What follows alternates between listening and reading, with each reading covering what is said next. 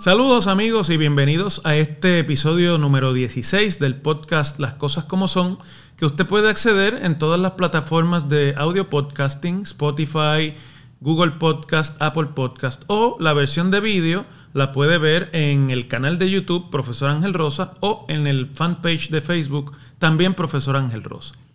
Esta semana obviamente tenemos que comentar lo que va a ser la noticia quizás del mes y de alguna manera también me imagino que será parte de las noticias importantes del año. El martes primero de junio entra en vigor el contrato de Luma Energy para hacerse cargo de la red de distribución y transmisión de electricidad en Puerto Rico ante la concesión de la Autoridad de Energía Eléctrica a este consorcio privado por los próximos 15 años que pueden ser prorrogados a 20. Así que yo creo que debemos partir de la premisa de que si no sale todo equivocado y mal, las próximas dos décadas tendremos un sistema de electricidad privado. Pero alrededor de esa realidad que hemos discutido aquí anteriormente, de la resistencia de los grupos sindicales, especialmente de la UTIER, y de otros grupos que se han ido sumando algunos por intereses económicos, algunos por intereses políticos y otros pues por genuina eh, percepción ideológica, se ha dado otra controversia que ha terminado con eh, que la Cámara de Representantes no haya prestado su consentimiento al nombramiento de Larry Selhammer, el ex senador, como secretario de Estado de Puerto Rico y de Manuel eh, Torres como Contralor de Puerto Rico.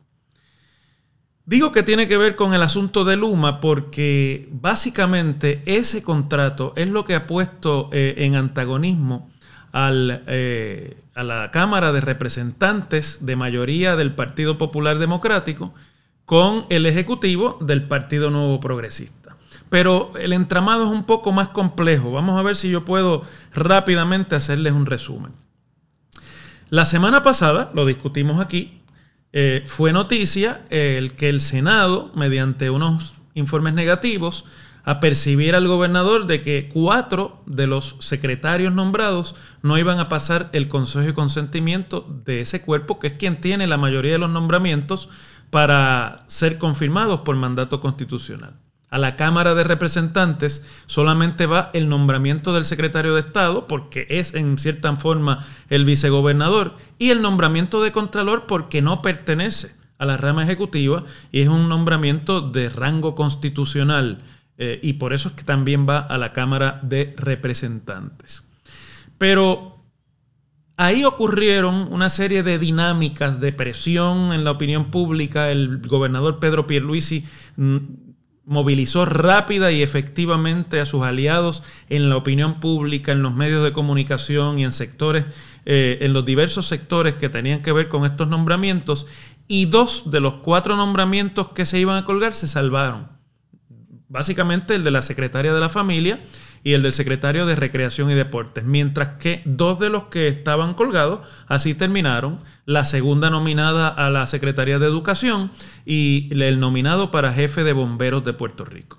La reacción del gobernador a esa acción en la que tuvo un éxito parcial, porque logró salvar dos de los nombramientos, fue eh, fuerte, eh, se tiró el propio gobernador a la opinión pública y abrió un frente de discusión ya antagónica con la Asamblea Legislativa que está dominada por el Partido Popular. En el Senado, el Partido Popular no tiene mayoría, así que el bluff básicamente de la comisión de nombramientos le salió medio chueco al presidente de ese cuerpo, que es a su vez el presidente del Partido Popular.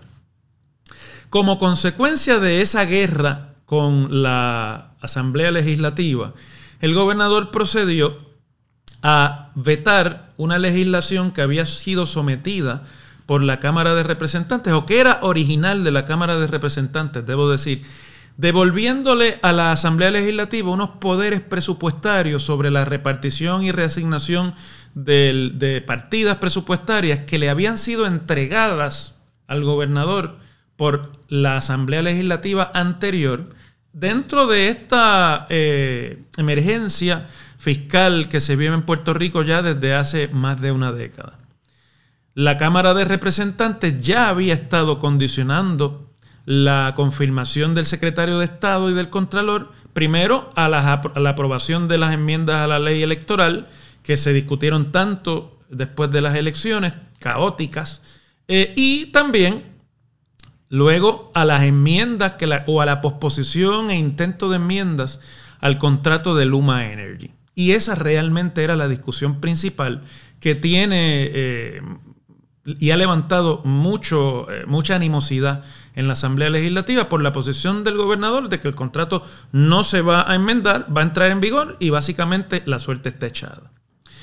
Bueno, el veto de esa otra medida que la Cámara de Representantes no había incluido dentro de la negociación, pero que sentían que era una parte importante de irle restituyendo poderes que la propia Asamblea Legislativa ha ido entregando. Yo pienso que era básicamente eh, mucho pedir que el gobernador se restase poderes que ya le habían dado. Eh, nadie rinde poderes que tiene si los puede conservar. Esa es la realidad y así funciona la política. Pero la Cámara de Representantes y el presidente, Rafael Tatito Hernández, asumió esto como una afrenta, el propio presidente lo ha dicho, innecesaria del gobernador hacia la Cámara de Representantes. Acto seguido, reunió su caucus, eh, se discutió allí que, cuál iba a ser la suerte de estos dos nombramientos. El caucus resolvió colgarlos, pero lo resolvió divididamente. Había quien dentro del caucus decía, no, vamos a aprobarlos porque no tiene nada que ver una cosa con la otra. En política ciertamente todo tiene que ver con todo.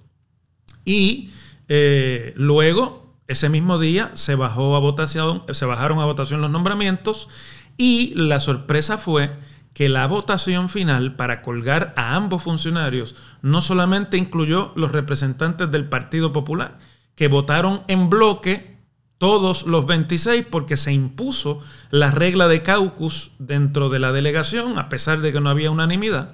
Sí que las minorías, que no son las del Partido Nuevo Progresista, sino de los partidos pequeños, se unieron también en la votación en contra de los nominados. Así, el secretario de Estado designado entonces, Larry Selhammer, terminó con los 26 votos populares en contra, los dos votos de Victoria Ciudadana en contra, el voto del PIB en contra y el voto del proyecto Dignidad en contra. 30 votos versus 19 votos a favor de la delegación del Partido Nuevo, que votó con su gobernador también en bloque. En el caso de Manuel Torres, eh, fue en vez de 30, 29 votos porque el representante del PIB le votó a favor. Pero igual se unieron las delegaciones de Victoria Ciudadana y de Proyecto Dignidad. Victoria Ciudadana diciendo que estaban votando así por el asunto del contrato de Luma Energy. Forma que en ese sentido es una acción de la Cámara de Representantes con la excepción del PNP. Pero claro, el, el gobernador no, no reconoce a estos otros partidos pequeños como su oposición. Y es, como es común en el PNP, su oposición es el Partido Popular, y entonces se arremete toda una iniciativa en los medios de comunicación contra el presidente de la Cámara, Rafael Tatito Hernández, no solamente del gobernador y de sus aliados, sino también de medios de prensa, eh, acusando a la Cámara de Representantes de actuar revanchistamente y de actuar eh, básicamente en contra del bienestar de Puerto Rico, porque había una especie de consenso de que Larry Selhammer era un funcionario deseable en ese puesto de secretario de Estado de Puerto Rico. Yo pienso que sobre este tema y toda la controversia de si había que colgarlos o no, que la política partidista dista mucho, pero mucho, de esa idea patriótica que a veces los medios eh, tienen y, que, y en la que idealizan la política. Eh, y que la Cámara de Representantes colgó estos nombramientos no por consideración de los atributos que tenga Larry Selhammer para ocupar eh, la Secretaría de Estado, y aunque suene políticamente incorrecto o suene antipático decirlo, la Cámara tiene poder constitucional para eso y en el sistema nuestro de separación de poderes y pesos y contrapesos, el diseño constitucional está hecho para que los partidos políticos, especialmente cuando no controlan todo el gobierno, se tengan que sentar en la mesa a negociar. La diferencia me parece a mí que fue que esta vez la negociación se dio públicamente. La inmensa mayoría de las veces esa negociación está ocurriendo, nadie se entera, pero ocurre aún cuando el gobernador y la legislatura son del mismo partido. Por lo tanto, en un sistema en el que se diseña para la negociación, todo está abierto a la negociación y todo es absolutamente todo, incluyendo la confirmación de los nombramientos. El buen funcionamiento del sistema eh, de pesos y contrapesos y de poderes separados exige que nadie ni nada tenga un tratamiento de vaca sagrada. Y Pedro Pierluisi una vez decidió pasarle el rolo a las iniciativas de los legisladores. Antes de eso había vetado la resolución para aplazar el contrato de Luma. Usted podrá y yo tener sobre toda esa discusión opiniones diversas, pero la realidad es que ya iba montándose un historial del gobernador no ceder y, y que sea la legislatura la que ceda, porque el gobernador está buscando afirmar su figura de fuerza dentro de una circunstancia política bastante fragmentada. Pero una vez decidió pasarle el rolo a las iniciativas de los legisladores, especialmente el cuestionamiento al contrato de Luma, hirió de muerte eh, la designación de Larry Selhammer, a quien me parece a mí que bastante antiestratégicamente el gobernador había eh, designado como precisamente el coordinador de este contrato que está ampliamente demonizado en la opinión pública. Así que el gobernador se cerró a la banda, no quiso negociar y la Cámara de Representantes ajustició a Larry Selhammer y a Manuel Torres como parte de este proceso en el que eh, es un juego de poder, de fuerza entre los dos poderes eh, y repito, nada inusual. Así es como funciona el sistema. Váyase al récord congresional para que usted vea esto pasar aún cuando el, el partido del presidente controla el Congreso. Aprovecho aquí para hacer una eh, aclaración, porque escucho muchos bobitos que, opinan en la eh, que, tienen acceso a la opinión pública, decir que esto lo que pasa es que eh, los dos partidos son iguales y que aquí no se tiene el país este, como en, en, la mirilla, que el país no está dentro del concepto de bien. Mire, no se le puede echar aquí la culpa a esta cuestión de que los dos partidos son iguales, porque todas las minorías, como ya les dije, las de los partidos pequeños también participaron en la masacre de estos dos nombramientos, porque en política partidista, una vez usted está en ese juego, las diferencias son bien pocas y la lógica, sea un partido grande o sea un partido pequeño, es el mismo. Pero bueno, quiero aquí aclarar algo porque he escuchado también mucha discusión. Una vez se colgó el nombramiento de Lari. ¿Se puede resometer por el gobernador y volver a intentar una confirmación? La respuesta es no porque la Cámara de Representantes no dejó el nombramiento guindando, ni fue que lo dejó básicamente indefinido, no. La Cámara de Representantes ejerció su facultad constitucional de confirmación y fue una no confirmación. Por lo tanto, ese nombramiento queda impedido el gobernador de resometerlo nuevamente ante la Asamblea Legislativa porque ya hubo una acción concreta del ejercicio constitucional de la rama legislativa y eso es irrevocable, por lo menos en este cuatrienio. Entonces, bueno, estamos en un gobierno que la gente llama compartido. Eh, yo creo que por diseño todos los gobiernos son compartidos. Aquí la diferencia es que lo comparten dos partidos políticos. Otras veces lo comparte el mismo partido en diferentes ramas. Cuando es compartido por dos partidos el, eh, gobierno, pues entonces es aún más más importante el proceso de negociación y el proceso eh, que tiene que darse de que las cosas se discutan en una mesa en la que todo el mundo ceda un poco para acomodar los diversos intereses de las dos ramas políticas, porque no es que la Asamblea Legislativa no tenga mandato del pueblo, lo tiene. Son tan electos como es electo el gobernador también. Pero aquí me parece también que tenemos que hablar de la figura del presidente de la Cámara, de Rafael Tatito Hernández, quien hoy por hoy es el líder fuerte del Partido Popular. Si los populares estaban buscando un presidente o un líder que le hiciera fuerza a su némesis político, que es el, Partido Nuevo Progresista, no lo han encontrado en ningún alcalde, no lo han encontrado en el presidente del partido, lo han encontrado en el presidente de la Cámara, que actúa desde la comodidad de ser el único de los dos presidentes legislativos que tiene una mayoría y puede por lo tanto aprobar o desaprobar con sus votos. Rafael Tatito Hernández no solamente que va ocupando el vacío de liderazgo en el cual está sumido el Partido Popular hace 20 años, sino que además, porque no, el, vacío de liderato no tiene que ver con una derrota electoral, es mucho más profundo la ausencia de liderato que hay en esa colectividad. Pero además me parece que ve algo que debemos cogernos unos minutos para discutir.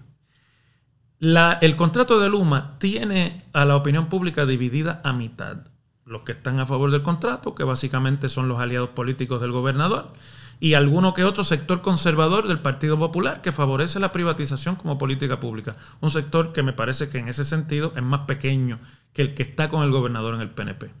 El resto de las fuerzas políticas y de las fuerzas vivas del país, entiéndase hasta el movimiento sindical y parte del movimiento religioso, está en contra de la privatización.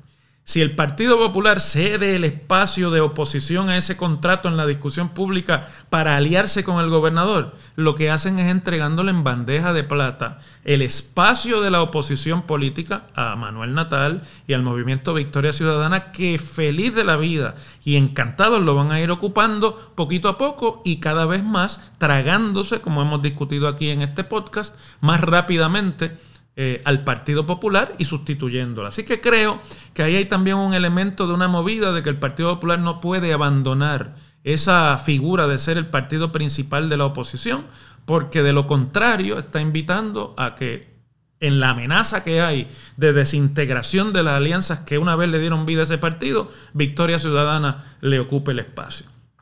Entonces, curiosamente, eh, en la semana dos exgobernadores del Partido Popular, Sila María Calderón y Alejandro García Padilla, decidieron escoger este tema para propinarle una puñalada al presidente de la Cámara de Representantes, que es tan electo como ellos lo fueron en alguna ocasión por la voluntad del pueblo, y firmaron una declaración conjunta que es un poco confusa porque intenta decir, pero no dice. Bueno, yo creo que Tatito Hernández es el único líder que tiene en este momento el Partido Popular que ha comprendido que ellos tienen un mandato electoral para compartir el poder con el Ejecutivo y compartir el poder con un Ejecutivo que salió electo con un tercio de los votos.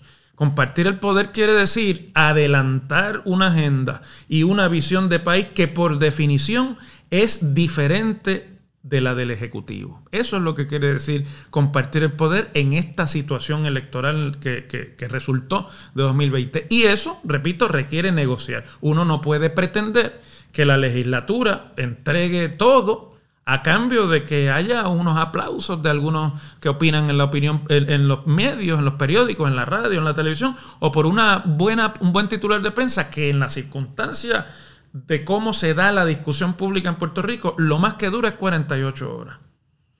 Yo creo que eso es parte de lo que está pasándole al Partido Popular, que no entienden que su espacio político ha ido cambiando y que su espacio político tienen ellos que decidir si es el de los liberales o es el de los conservadores. Y eso no solamente va en los derechos de los gays y en los derechos de las minorías eh, eh, raciales. No, no, eso es en todo lo que implica el ser liberal o el ser conservador. Entonces, desde ese punto de vista, yo pienso que Larry Selhammer eh, fue víctima de su propio gobernador, que con el 32% de los votos quiere gobernar como si fuera un emperador y no entiende que su circunstancia le obliga a negociar, aunque sean los nombramientos, aunque no tenga que ver la negociación con la calidad de los nombramientos, eso también está abierto a la negociación. Por eso me parece que esa declaración de los dos exgobernadores es una imprudencia y que es además eh, eh, hecha por dos personas que cuando tuvieron el poder también actuaban como si el gobernador, el gobierno fuera el gobernador. Y curiosamente, el único gobernador popular que tuvo que fajarse con un gobierno compartido, que fue Aníbal Acevedo Vila, no avaló ni compartió la expresión de estos dos eh, gobernadores populares. Yo creo que esto es un asunto que nos habla mucho más de lo que está pasándole al Partido Popular que de este tema de Larry Selhammer.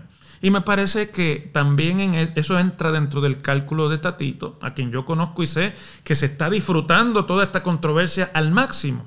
Porque Tatito sabe que los populares estaban buscando un gallo fuerte, alguien que se le parara de frente al gobernador, y saben que las huestes del partido, esos que son del corazón del rollo, muy poco entienden de esta otra actitud servil que algunos piensan que se debe eh, asumir desde la oposición, como llaman aquí leal.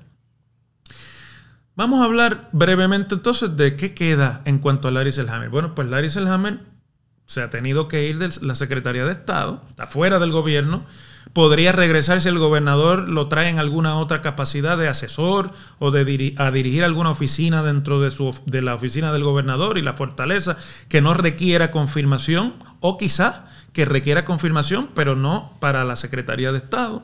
Podría ese ser el caso, pero sobre todo, y algo que nadie ha querido discutir aquí, y que me parece que todos estos líderes populares que han estado endosando y diciendo que Larry, esto, que, por cierto, yo conozco a Larry, fui senador junto a él y es una buenísima persona. Yo no comparto casi ninguna de sus visiones políticas ni las compartí mientras fui senador, aunque teníamos él y yo una muy buena relación personal Siempre recuerdo que cuando mi madre tuvo problemas de salud y falleció, una de las primeras llamadas de, apoyo y de solidaridad fue la de Lari y eso siempre se lo agradeceré.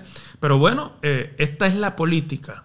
Eh, pues me parece que los líderes y los ex líderes populares deben andarse con cuidado.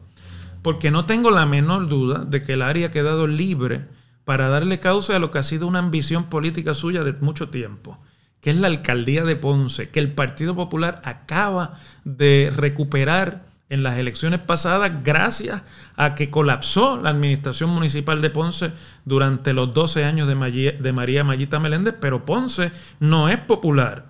En Ponce hay un alcalde popular que es distinto. Ponce hace mucho tiempo que es un municipio de mayoría del Partido Nuevo Progresista y cuando las aguas toman su nivel, Así se manifiesta en el proceso y en los resultados electorales. Y Lari, me dicen, que ha decidido que puede ante esto estar libre para ocultar esa posibilidad y retar así al recién eh, estrenado alcalde ponceño, eh, que es del Partido Popular. Así que por ahí pueden ir los tiros. Yo, yo de lo que estoy seguro es de que Lari no se retira del ruedo político. A Lari le gusta el ruedo político. Lari cree todavía que es útil dentro de, esa, eh, de este ruedo político y no tengo la menor duda de que su figura política de prestigio y de mucho arraigo en el país más allá del PNP podría eh, lograr recapturar en 2024 la alcaldía de Ponce para el Partido Nuevo Progresista. Así que es toda una ventana que se abre de oportunidades y también de repercusiones. En cuanto a cómo terminará toda esta controversia de Luma, yo creo que ya está claro. El contrato va a entrar en vigor, a esto no se le va a dar para atrás. Ya Luma ha dicho que está lista hasta para la temporada de huracanes con 2.000 empleados. Me parece que ellos ya pasaron y, decidieron que no hacían falta los 4.000 para administrar la autoridad, que con 2.000 les da. Veremos.